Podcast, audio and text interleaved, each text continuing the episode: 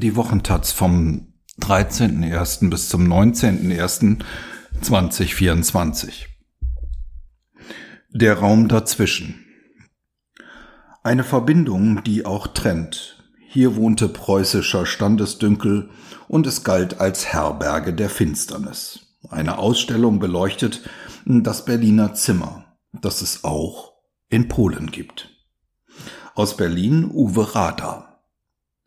Einmal ist es ziemlich unordentlich. Ein alter Fernseher auf dem Fußboden, daneben ein Stapel Videokassetten. Auf dem Sofa liegen Klamotten, gegenüber. Auf dem einzigen Regal stirbt eine Juckerpalme. Als zwanghaften Wunsch, den Raum eines kleinen Zimmers zu bezähmen, beschreibt der Fotograf Marek Noniewicz seine Arbeiten. In diesem Fall ist das mit der Zähmung offenbar gescheitert. Das Zimmer, das Nonjewitsch in den Blickpunkt rückt, gehört zu einem Altbau im Stadtteil Jesice im westpolnischen Poznan. Einst Teil der im späten 19. Jahrhundert im preußischen Posen hochgezogenen Mietskasernenstadt, ist Jesice heute ziemlich angesagt. Bedrängte Wohnverhältnisse Gentrifizierung, Lifestyle, Protest. Alles liegt hier eng nebeneinander. Und auch die architektonischen Verbindungen zum 300 Kilometer entfernten Berlin. Berlinski Pokoi nennt Marek Noniewicz seine kleine Fotoserie. Ein Berliner Zimmer gibt es nämlich auch im polnischen Posen. Ein Projekt, dass Künstlerinnen und Künstlern aus zwei nahe beieinander liegenden Städten die Möglichkeit gibt, gemeinsam zu arbeiten, nennt die Kuratorin Marianna Michalowska die Ausstellung Berliner Zimmer, die im Polnischen Institut in Berlin zu sehen ist. Natürlich ist der Ausstellungstitel eine Metapher. Neben den Arbeiten von Nuniewicz sind zum Beispiel auch Videointerviews von Sonja Schönberger zu sehen. In ihnen erzählen Berlinerinnen vom Ankommen in der Stadt und den Geschichten, die ihnen dabei begegnen. Es sind Geschichten des Übergangs, sowie auch das Berliner Zimmer ein Ort des Übergangs ist. Doch was ist das eigentlich ein Berliner Zimmer und warum gibt es dieses Zimmer auch in Posen? Dass es durchaus eine Besonderheit ist, weiß Jan Harris. Der junge Architekt hat zahlreiche Berliner Zimmer in Augenschein genommen und ein Buch über ihre Geschichte und ihrer Bezähmung geschrieben, nur dass Harris das lieber Aneignung nennt. Ein Hamburger oder ein Kölner Zimmer, sagt Harris, gibt es nicht. Wohl aber gäbe es Berliner Zimmer. Neben Posen auch in Magdeburg oder Stettin. Es hat also mit Preußen zu tun und den Mietskasernenstädten, die die Behörden dort zugelassen haben. Denn im Grunde ist das Berliner Zimmer nichts anderes als ein Gelenkraum zwischen dem herrschaftlichen Vorderhaus und den weniger noblen Seitenflügeln. Noch um 1800 standen die Vorderhäuser meist als solitär auf den Grundstücken.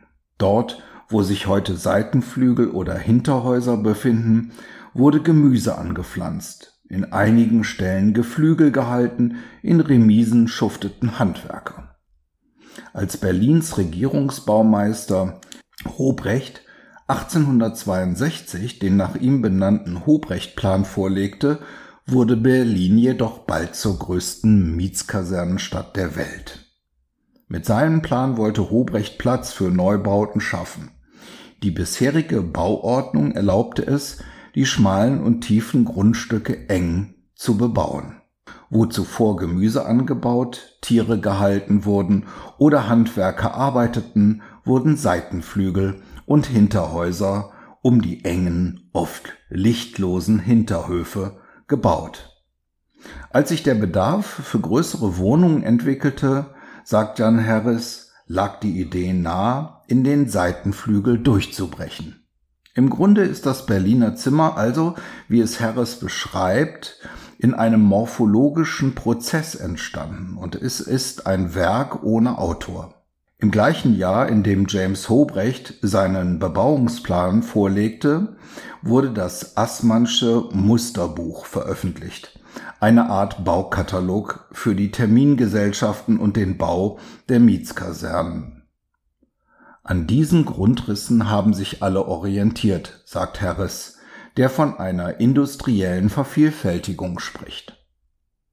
Zur preußischen Entstehungsgeschichte des Berliner Zimmers gehört aber nicht nur das Baurecht, sondern auch der Standesdünkel. Bald nämlich war der herrschaftliche Wohnraum der Vorderhäuser auf das Berliner Zimmer ausgeweitet. Dahinter, rechts und links eines langgestreckten Flures begann im Seitenflügel der Wohn- und Arbeitsbereich des Gesindes. Damit dieses nicht durch das Berliner Zimmer spazierte, wurden neue Gelenkräume geschaffen. Es gibt Wohnungen in Berlin, die haben Korridor neben Korridor, nur damit die Lebenskreise getrennt blieben, sagt Jan Harris. Für den Architekten, der als erster überhaupt das Berliner Zimmer erforschte, ist das auch Ausdruck einer Segregation, die damals ihresgleichen suchte. Dienstboten, Treppenhäuser oder auch Portierslogen findet man in Hamburg nur in absoluten Großbürgertum. Zehn Zimmer aufwärts, sagt er, dieses preußische Klassendenken hatten die Hanseaten nicht.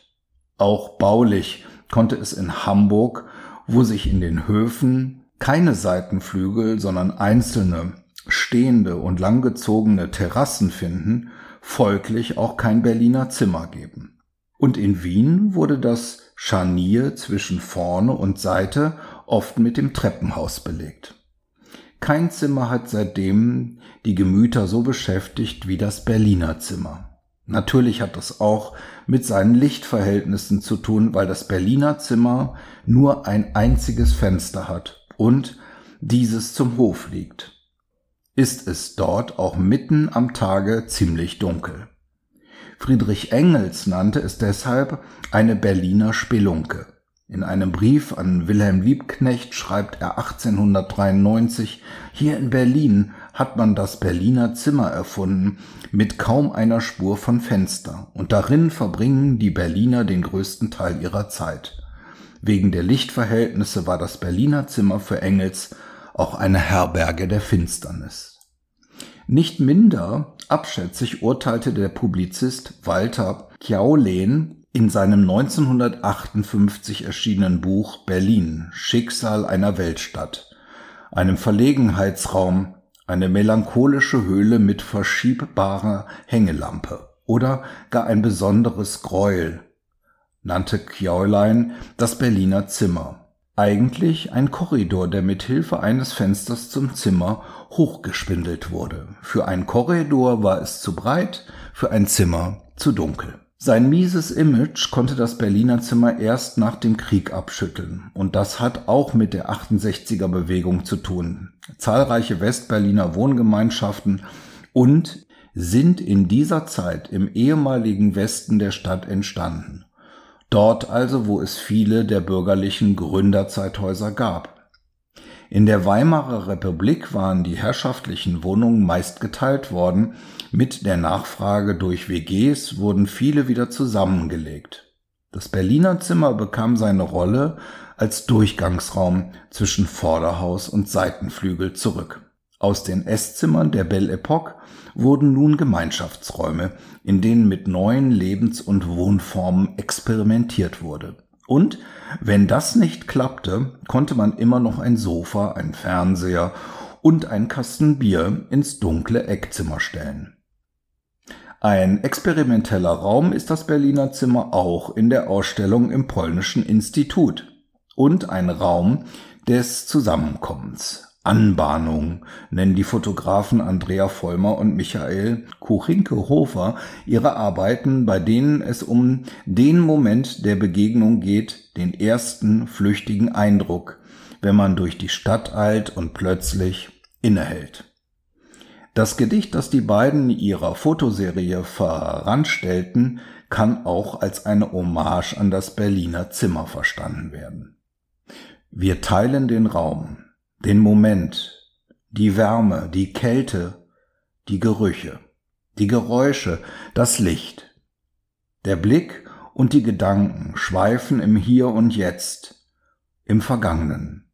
Wir suchen die Begegnung am Rande der Stadt, der Raum bekommt ein Gesicht. Ein Moment dieser Anbahnung bleibt.